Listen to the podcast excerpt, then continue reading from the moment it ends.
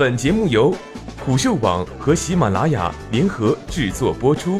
虎嗅网：一个不善于嗅闻气味的商人，不是一头好老虎。我是主播一木。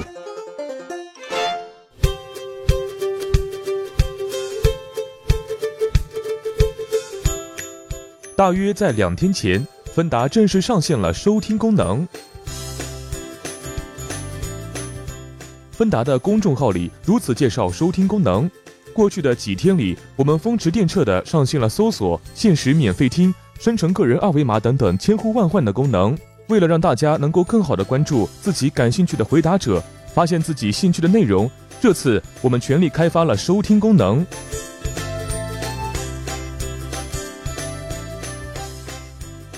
从被收听者的视角来看，自己能被定向收听。就能逐步在芬达积累自己的粉丝，将有可能成为芬达大 V。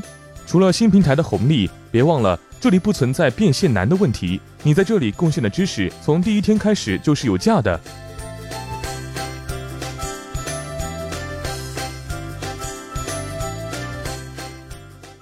什么是收听呢？就是微博的关注维持的 following。简单来说，你关注这个人之后，他之后回答的任何问题都会有提示。显然是一个刷存在感的东西。打着付费问答旗号，通过社交平台迅速引爆，在短短几天内刷爆朋友圈的芬达，开始想把关系链沉下来了。脱胎于社交的问答产品，最终还是要回到社交中去。问答的形态和需求决定了这种 AMA 产品形态和边界都很有限，还是依靠头部流量和大量的长尾用户去撑起一个非刚需的市场。它更多的还是侧重于名人效应和熟人之间的问答零售店，离真正的知识交换相去甚远。它的内容可以传播，但很难沉淀，甚至后期呢难以去分类。种种的限制决定了它更像是整个在行业中的一种补充。还记得当年的朋友印象吗？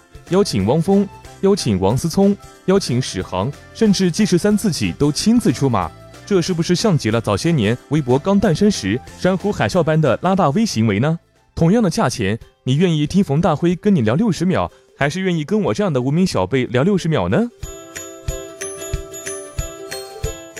注意力都是向上的，这也可以理解啊。为什么芬达一开始就能够抓住头部流量？因为吸量啊。以我自己经历啊，前几天我开通了我个人的芬达，一天的收获近一百元，但他们呢无一例外都是来自我的微信好友，百分之一百的熟人。